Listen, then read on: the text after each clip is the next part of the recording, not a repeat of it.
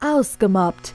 Der Podcast für Aussteiger, Wiederaufsteher, Neinsager und alle, die es noch werden wollen. Der Podcast von Marcel Engel und Martin Zoback. Das Thema heute: Mobbing und Gewalt, wenn die Angriffe körperlich werden. Dazu die E-Mail einer besorgten Mutter. Ich brauche dringend Hilfe für meine Tochter. Sie ist letzten Sommer in die fünfte Klasse einer Gesamtschule gekommen.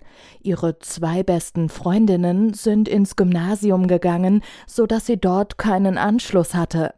Leider ist das auch nicht besser geworden. Im Gegenteil. Was dort passiert, entsetzt mich zutiefst. Ein paar Jungs aus ihrer Klasse haben es auf sie abgesehen und beschimpfen sie täglich. Hur, no, B, alles, was man sich an Schimpfwörtern vorstellen kann. Sie würde stinken, sie sei hässlich, etc. pp. Kurz nach dem Lockdown hat ihr ein Junge auf dem Nachhauseweg sogar mit voller Wucht in den Bauch getreten. Meine Tochter versteht die Welt nicht mehr und hat fürchterliche Angst, wieder in die Schule zu gehen. Mit den Eltern der Mitschüler haben wir versucht zu sprechen, aber es wurde alles abgeblockt. Wir wurden sogar am Ende beschimpft. Die Lehrerin meinte nur, naja, ihre Tochter ist aber auch nicht ohne. Sie hat uns empfohlen, zum Schulpsychologen zu gehen. Das kann doch alles nicht sein. Bitte helft uns. Martin möchte der besorgten Mutter Folgendes mit auf den Weg geben. Also mein Vorschlag wäre hier an der Stelle, es fing ja an erstmal mit Beleidigungen, danach sogar wurde es körperlich. Man hat versucht zu sprechen, hat alles nichts gebracht. Jetzt wäre der nächste Schritt, dass man eigentlich die Eltern des anderen Kindes, dass man nach einem Mediator sucht. Ja, es gab schon mal ähnlich bei einem anderen Fall, aber hier müsste ein Mediator gesucht werden, der eine Aussage festhält gegenüber der anderen, weil im Moment ist es erstmal Aussage gegen Gegenaussage. Man müsste schauen nach dem Tritt in den Bauch, wenn es auch Spuren hat, dass man da zu einem Arzt geht, Hausarzt oder zu einem Vertrauensarzt sich das attestieren lässt, dass es keine Simulation oder irgendeine frei erfundene Geschichte erstmal ist.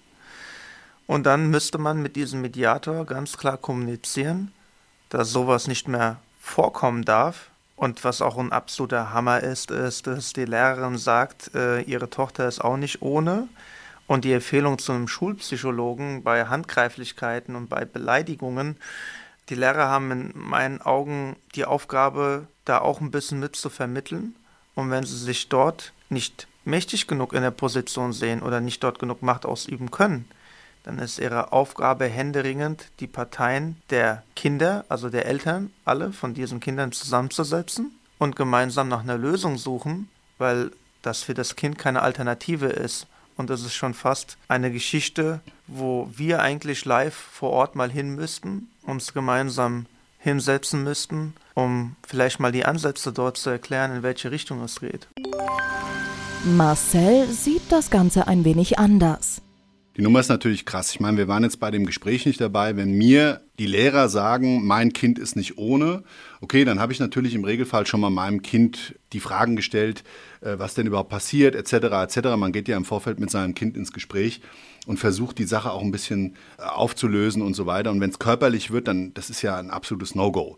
Und ich kann an der Stelle wirklich nur sagen, ich bin da nicht unbedingt der Meinung, dass es mit einem Mediator weiterführt, weil Eltern, andere Eltern, ihre Kinder wiederum in Schutz nehmen, in ihre Handlungsweise, andere Kinder anzugehen, anzugreifen, zu beschimpfen, dann haben die schon mal einen an der Waffel. Und ich kann das gar nicht anders sagen. Ja? Also mit solchen Menschen kann man nicht sprechen. Das ist meine persönliche Erfahrung aus dem Leben heraus. Und wie ist die weitere Vorgehensweise? Man muss an der Stelle sagen, immer die drei Möglichkeiten, die wir im Leben haben, kämpfen, wegrennen, aussitzen. Wegrennen sprich wäre ein möglicher Schulwechsel, vielleicht habt ihr schon darüber nachgedacht, ist natürlich eine Lösungsmöglichkeit. Warum? Wenn alle äußeren Umstände es nicht ermöglichen, eine Lösung aus einer Situation herauszufinden, einen Kampf zu führen, den man nicht gewinnen kann, dann kämpft man den Kampf nicht. Was macht man da als Eltern? Richtig oder falsch? Seinem Kind gegenüber. Ja, man will ja nicht, dass dass das Kind verletzt wird, man will nicht, dass das Kind leidet. Und der Weg zu den Eltern, absolut richtig, hätte ich genauso gemacht. Die Eltern blocken ab Und man befindet sich eigentlich so persönlich in der Sackgasse. Da stellt man sich ja vielleicht an der Stelle die Frage, als Mutter, als Vater, als Eltern, steht man seinem Kind nicht zur Seite?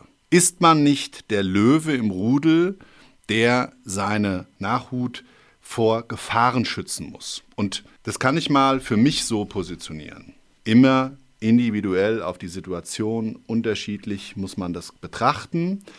Und ich finde es absolut normal und verständlich, wenn Eltern den Weg wählen, die mobbenden Kinder direkt anzusprechen. Ohne Gewalt, ohne Eskalation.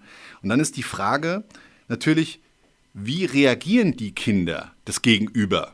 Haben sie den Respekt vor einem Erwachsenen oder haben sie den schon gar nicht? Dann weiß man auch gleich, in meiner Wertewelt ist Respekt ein großer Wert, der ganz weit vorne steht in der Top 5. Und wenn ich dann sehe, dass Kinder in dem Alter keinen haben, dann weiß ich schon, meines Erachtens nach, ist bei dem Elternhaus eben nicht gleiches Denken wie bei mir. Und kommt man dann eben mit dem, was man den Kindern vermitteln möchte, überhaupt weiter? Auszuprobieren ist, glaube ich, mit Sicherheit je nach Fall eine ganz, ganz, ganz richtige Entscheidung, die man sich gut überlegen sollte. Weil das kann ja wiederum auch auf der Gegenseite zu Spannungen und zu einer Eskalation führen. Und ich glaube einfach mal, da sollte man für sich persönlich das richtige Gefühl für die Situation haben. Und der Martin hat das schön gesagt, man müsste da ein persönliches Gespräch miteinander führen. Das wäre natürlich im grundsätzlichen Ansatz erstmal richtig. Ich glaube aber persönlich, dass es zu wenig bis nichts führen wird, ist einfach so ein Erfahrungswert der letzten Jahre und Jahrzehnte mit Menschen, die in ähnlichen Situationen waren.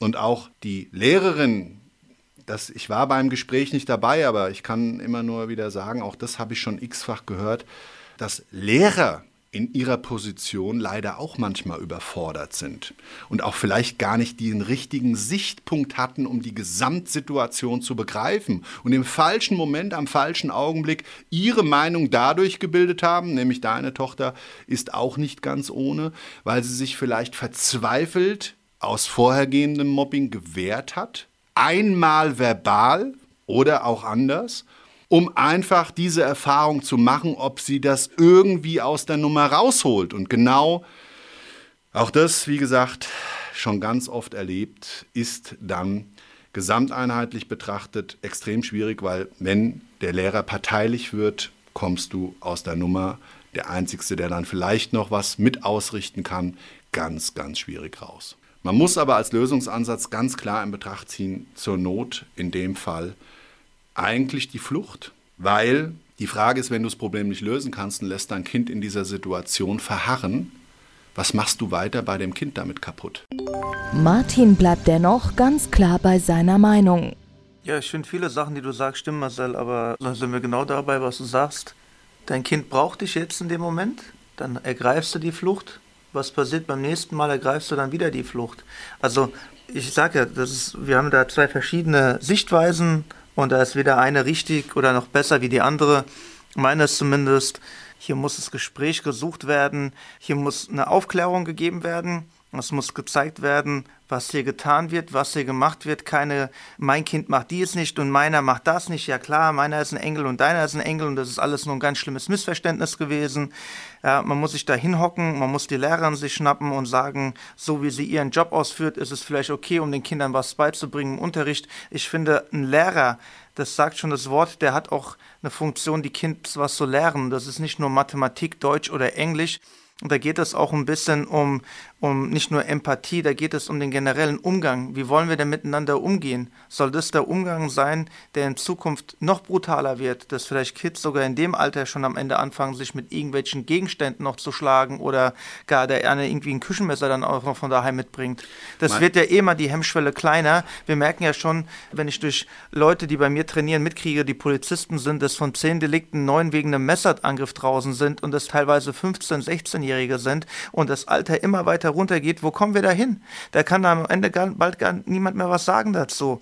Die meisten Eltern arbeiten mittlerweile gegen die Lehrer. Die müssen gucken, dass sie nicht irgendwie was Falsches sagen. Die Lehrer können ihren Job vielleicht dann auch nicht richtig ausführen. Was du richtig sagst, ist, hey, die Kleine, die hat es jetzt irgendwann mal Da war Schicht im Schacht, sie hat keine Nerven mehr gehabt, hat was gemacht und gerade in dem Moment hat die Lehrerin hingeguckt und sagt, deswegen ist dir auch nicht ohne. Ist doch ganz klar, dass dir irgendwann der Kragen platzt, wenn du nur von tausend Seiten geschubst wirst, gedrängt wirst, beleidigt wirst, geschlagen wirst, dann wird sie vielleicht noch mit dem Spuckrohr angerotzt und sie dreht sich um, macht was und die Lehrerin guckt genau in dem Moment hin, wenn sie was macht und alles andere hat sie nicht gesehen. Und deswegen ist es essentiell wichtig, dass sich alle Parteien hinsetzen, eigentlich, wie ich sagte, ein Mediator dabei ist, ein Jurist, der nicht einer Partei angetan ist, auch nicht der anderen oder zugetan, der weder bei dem einen auf der Seite steht noch beim anderen, der einfach nur protokolliert, was hier festgehalten wird. Und wenn sowas wieder in die Richtung losgeht, dann kann es nicht nochmal ein Zufall sein. Warum sollte ich ein Mediatorgespräch suchen,